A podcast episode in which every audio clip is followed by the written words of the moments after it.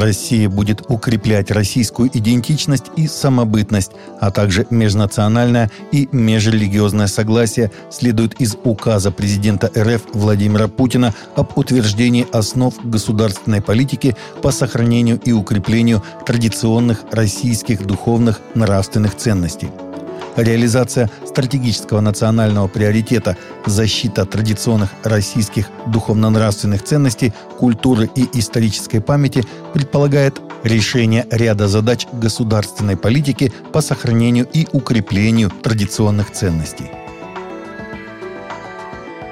Действия США и других недружественных стран, транснациональных корпораций и НКО, среди прочего, представляют угрозы традиционным ценностям РФ, говорится в основах государственной политики по сохранению и укреплению традиционных российских духовно-нравственных ценностей.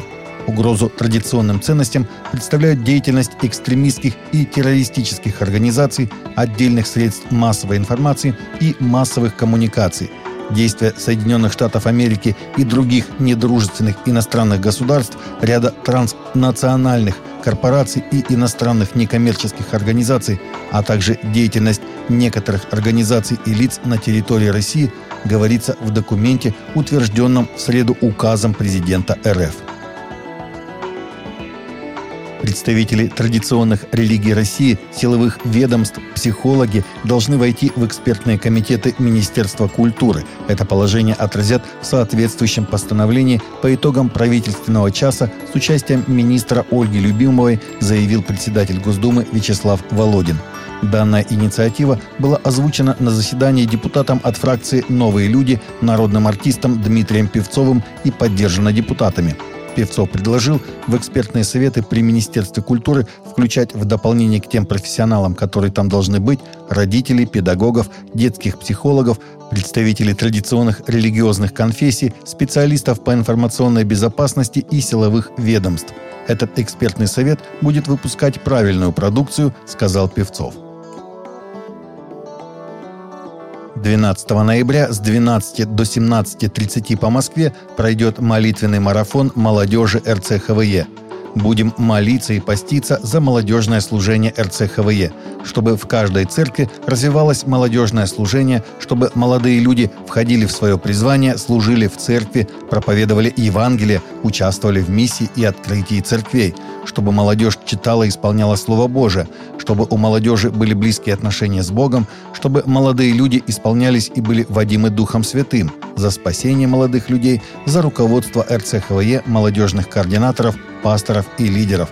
Молодежные команды прославления и служители из 11 церквей поведут в молитве. Подключайтесь к прямому эфиру молитвенного марафона на YouTube-канале РЦХВЕ, написано на сайте РЦХВЕ.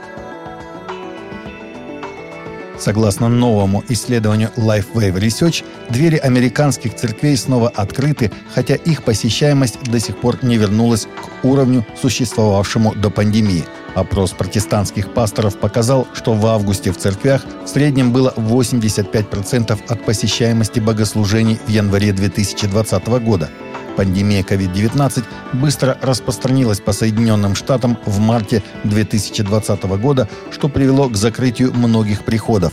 85% – это улучшение по сравнению с августом 2021 года, когда средняя посещаемость составляла 73% по сравнению с январем 2020 года. Между тем, согласно опросу, почти 100% протестантских пасторов говорят, что их церкви теперь открыты для служб, в августе 2021 года этот показатель составлял 98%.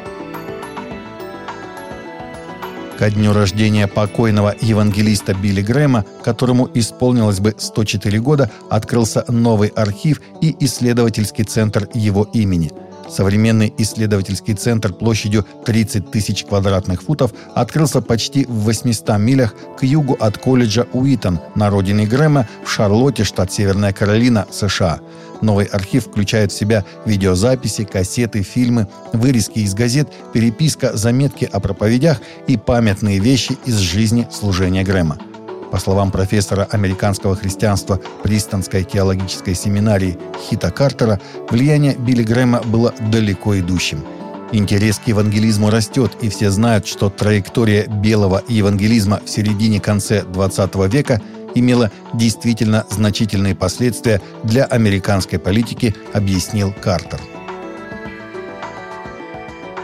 Таковы наши новости на сегодня. Новости взяты из открытых источников. Всегда молитесь о полученной информации и молитесь о мире и о мире в сердцах.